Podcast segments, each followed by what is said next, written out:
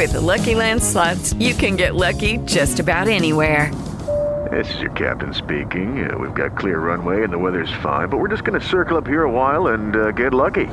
No, no, nothing like that. It's just these cash prizes add up quick. So I suggest you sit back, keep your tray table upright, and start getting lucky.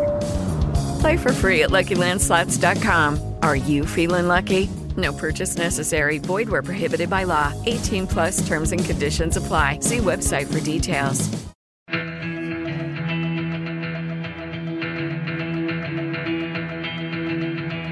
Você ouve agora o 15 Minutos, podcast da redação da Gazeta do Povo, o jornal que pensa no Brasil. Oferecimento Unipar faz a química acontecer.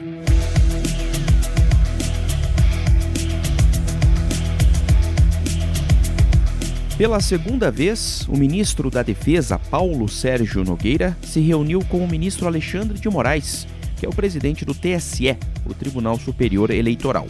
O assunto, urnas eletrônicas, claro, né? O encontro levou cerca de duas horas. Paulo Sérgio levou o coronel do Exército, Marcelo Nogueira de Souza, um dos técnicos que analisa as urnas eletrônicas na instituição. Também esteve presente o chefe da Secretaria de Tecnologia do TSE, Júlio Valente.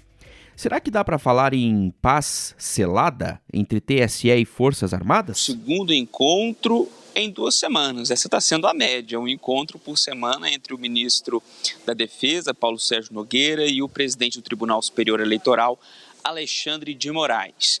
Mas eu posso te dizer que o ministro da Defesa saiu contente deste encontro desta quarta-feira. Eu sou o Márcio Miranda e esse episódio aqui do podcast analisa o tema. Meu convidado é o Renan Ramalho. Ele é da equipe de República da Gazeta do Povo e acompanha de perto este assunto. Ao longo do episódio, você ouve áudios retirados dos canais do SBT, da Bandeirantes e também da CNN Brasil no YouTube. Vamos lá então? Essa imagem é, que está na tela foi usada no material de apresentação da reunião. E ela tem esse simbolismo enorme, sim, proposital ou não, daqui a pouco a Thaís e o Caio explicam é, as mãos dadas né, entre o TSE e o Ministério da Defesa. A gente lembra que nos últimos meses a troca de farpas e também a pressão foram intensas e enormes. Tudo bem, Renan? Tudo bem, Márcio? Tudo tranquilo. Vamos falar então sobre essa questão aí de mais uma reunião né, envolvendo o ministro da Defesa, o TSE. E aí eu queria começar o seguinte, o, o Renan, qual foi o clima desse encontro, hein? Foi amistoso? Foi tenso? O que, que dá para a gente saber em relação a mais essa reunião? Foram divulgadas até imagens, algumas fotos. Tem até um dado interessante na própria imagem de uma apresentação que deve ter sido feita entre dois, dois símbolos, um do TSE e um do Ministério da Defesa, de mãos dadas, assim, um símbolo de aperto de mãos. E pelas imagens, a reunião, claro, foi fechada, mas pelo que a gente pôde observar, foi uma conversa de duas horas. Então, tudo indica, e pelo menos das partes que eu ouvi que estiveram lá dentro, clima foi bastante colaborativo, foi cordial, como, te, como foi a primeira reunião na semana passada, dessa vez só entre o ministro da Defesa, Paulo Sérgio Nogueira, e o presidente do TSE, Alexandre de Moraes. A diferença é que dessa vez foi uma segunda reunião marcada uma semana depois. As duas partes levaram técnicos, levaram os principais responsáveis ali pela questão das urnas eletrônicas. Do lado do TSE estava o chefe da Secretaria de Tecnologia, Júlio Valente, ele é o principal responsável por toda a organização do voto eletrônico, e do lado da defesa estava um coronel do Exército é, chamado Marcelo Nogueira Souza. Ele é o principal analista ali, ele é um engenheiro também, e é o principal analista ali do, do TSE na questão da segurança das urnas e é dele que parte essa proposta principal das Forças Armadas de fazer uma pequena alteração no teste de integridade, que é um teste chave fundamental que é feito no dia das eleições e que urnas são retiradas dos locais de votação para fazer uma conferência, para ver basicamente se é, os votos que são digitados batem com o resultado de, da mesma votação que é simulada em cédulas. Então fazem votações paralelas, uma no, no digital e outra é, no físico, no analógica. sempre isso deu certo. A diferença é que as Forças Armadas agora querem fazer uma pequena mudança nisso para aproximar o mais possível é, o teste de uma eleição real. Durante uma reunião nesta quarta-feira, ficou definido que o teste deverá ser feito com a biometria de eleitores reais. A sugestão partiu das Forças Armadas e tinha sido considerada inviável pela equipe técnica do tribunal. E isso vai ser feito? Já é algo prático que saiu da reunião é, é, em relação a, a modificações para esse ano ou não? Como é que ficou algum resultado prático do encontro, hein, Renan? Então, essa é a grande novidade dessa reunião, porque aparentemente tudo indica que vai haver um esforço do TSE para atender, em parte, essa, essa solicitação, essa sugestão das Forças Armadas. É, isso foi, é, quer dizer, essa proposta foi feita no início desse ano e havia uma grande, e ainda há, na verdade, uma grande resistência dos servidores é, e técnicos do TSE. Por quê? O teste de integridade neste ano vai ser feito em 600 sessões eleitorais no Brasil inteiro, em todos os estados. É, é, e havia uma grande preocupação, porque o procedimento está todo montado, falta pouco mais de um mês para as eleições, e não daria tempo de mudar da forma como as Forças Armadas querem. Vou falar como é que é hoje e como é que a defesa pretende. Hoje, essas 600 urnas são retiradas de sessões, locais de votação espalhados pelo interior do Brasil, todas são levadas para a capital, onde estão os TRS, e dentro desses TRS, servidores é, ligam as urnas que foram retiradas naquele mesmo dia, são urnas mais ou menos sorteadas, ou que os partidos selecionam de forma aleatória, e aí tem uma empresa de auditoria que faz a filmagem do voto eletrônico e do voto em cédula. Depois, tudo é verificado e nunca houve discrepância. O que, que as Forças Armadas querem? Querem que esse teste seja feito nas próprias sessões eleitorais, nos próprios locais de votação, nas escolas, sala de aula ali, onde que cada eleitor vai lá e deposita e, e, e digita seu voto. Por que, que eles querem isso? Porque eles é, é uma hipótese teórica, na verdade, de que é, haja um, um código malicioso nas urnas que perceba que ela está em ambiente de teste se comporte de maneira diferente. A premissa é que talvez numa eleição normal, real, ela possa ter algum tipo de adulteração que desvie votos, por exemplo. Então a gente tem que testar ela, essa hipótese da proposta da defesa, da maneira mais real possível. E a maneira mais próxima do real possível é o que? Dentro da sessão com ativação da biometria, em que o eleitor vai lá é, coloca o dedo, a digital é reconhecida, ele é reconhecido como eleitor real, e aí sim se pode testar. É, é por isso que eles insistem nisso. O que, que, saiu dessa reunião de ontem? Eles insistiam nisso desde o início do ano, isso vinha sendo recusado, principalmente porque os servidores acham que traria dificuldades operacionais, não havia, é, não há, na verdade, servidores suficientes para ir ao interior nas 600 sessões eleitorais é, segurança, pode causar tumulto, confusão entre os eleitores que vão testar ou não.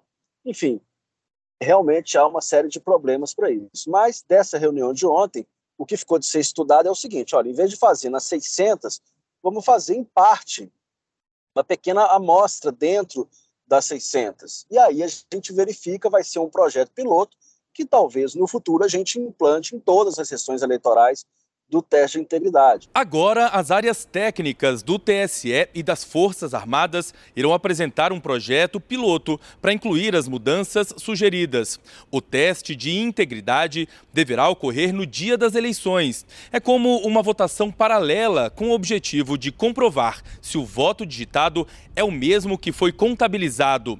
Na prática, será executada em algumas sessões eleitorais que serão sorteadas. Então, assim, é é o TSE cedendo um pouco aí, é, dando uma abertura, e porque muitos técnicos acreditam que essa é a maneira certa de testar mesmo.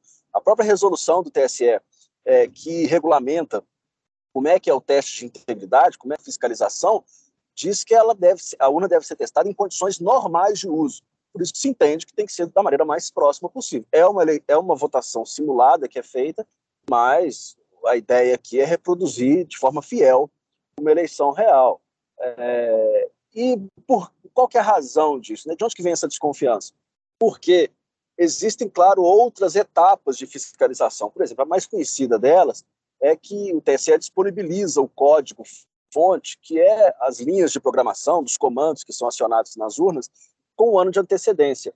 Mas boa parte da comunidade técnica não tem é, certeza que o código que foi inspecionado durante um ano é o mesmo instalado nas urnas. Por quê? Porque mesmo depois dessa inspeção, que termina agora nesse mês, é, o TSE pode fazer pequenos ajustes, pequenas alterações. Então, na área de segurança da informação, não existe risco zero.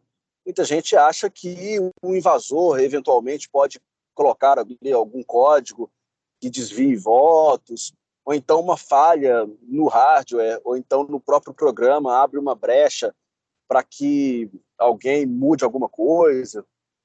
Então eles desconfiam de tudo ao máximo, justamente para mitigar qualquer tipo de risco. É por isso que o teste é fundamental para isso, porque está pegando uma urna é, real que ia ser usada e ver se ela se comporta de forma correta. Um dos principais pedidos dele e também das Forças Armadas, né, vai ser atendido, ou pelo menos foi dado o sinal de que há boa vontade para que ele seja atendido.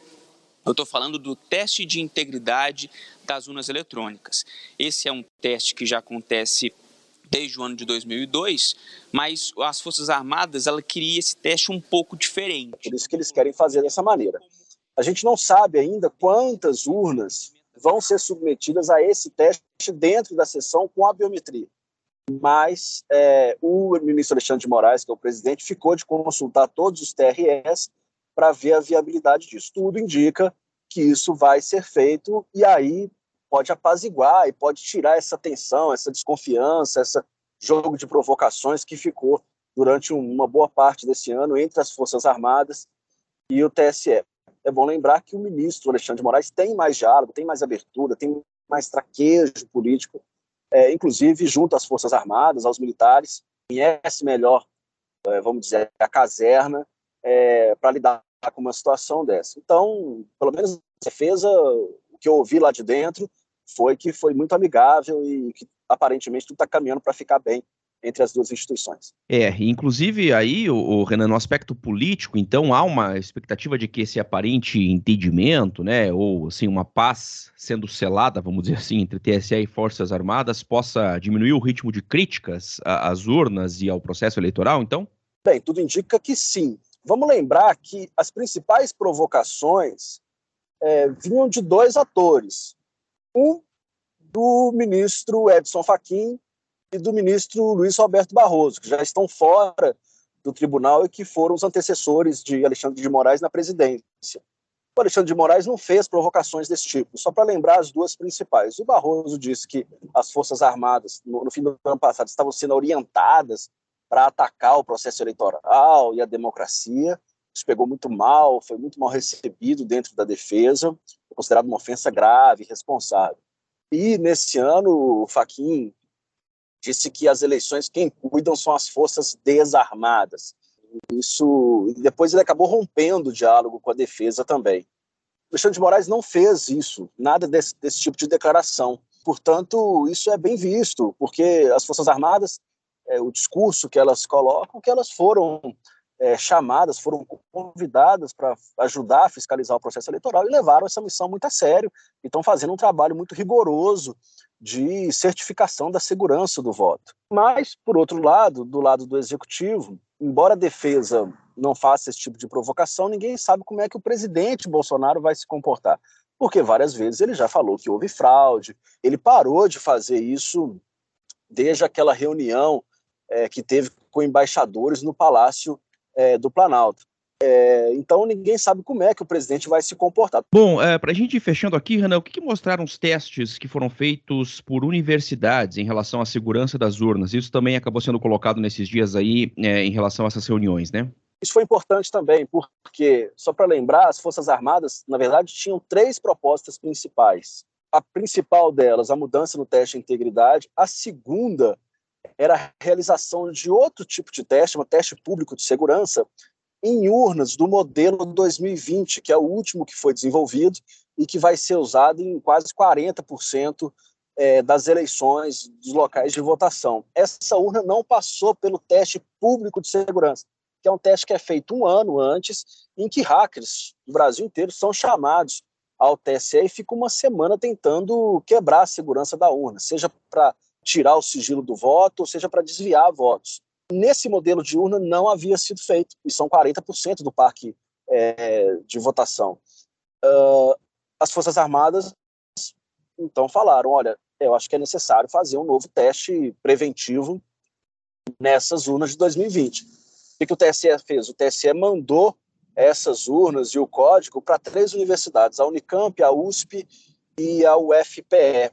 E todas elas entregaram um relatório na semana passada falando, olha, não há nenhum risco, uma, nenhuma vulnerabilidade grave que comprometa a segurança. Há pontos de melhoria que podem ser feitos nas próximas eleições, mas nada que coloque em risco a lisura do pleito. Então, de certa maneira, essa, essa sugestão das Forças Armadas também é, está atendida. Existiu uma terceira ainda, que era mais genérica, que é tornar efetiva a fiscalização por parte dos partidos. Os partidos são legitimados para inspecionar o código-fonte. Isso também tem sido cumprido pelo TSE, tem equipes do PTB e do PL, partido do Bolsonaro, fazendo uma verificação geral no código e em todas as normas e procedimentos. Então, aparentemente, o que eu senti ontem da defesa é que eles estão satisfeitos, estão felizes que o TSE correspondeu à expectativa no máximo é, possibilidade razoável e viável para essas eleições. Então, ao que tudo indica, entre as instituições está tudo caminhando bem. Renan, obrigado por nos ajudar aqui mais uma vez no 15 Minutos e até a próxima. Um abraço. Valeu, Marcos. Até a próxima. Obrigado. Ponto final em mais este episódio do 15 Minutos, podcast da redação da Gazeta do Povo. Eu lembro sempre que a Maria Escrocaro participa da produção, a montagem é do Leonardo Bestloff e a direção de conteúdo é do Rodrigo Fernandes. Eu sou o Márcio Miranda e agradeço sempre a sua companhia. Até mais!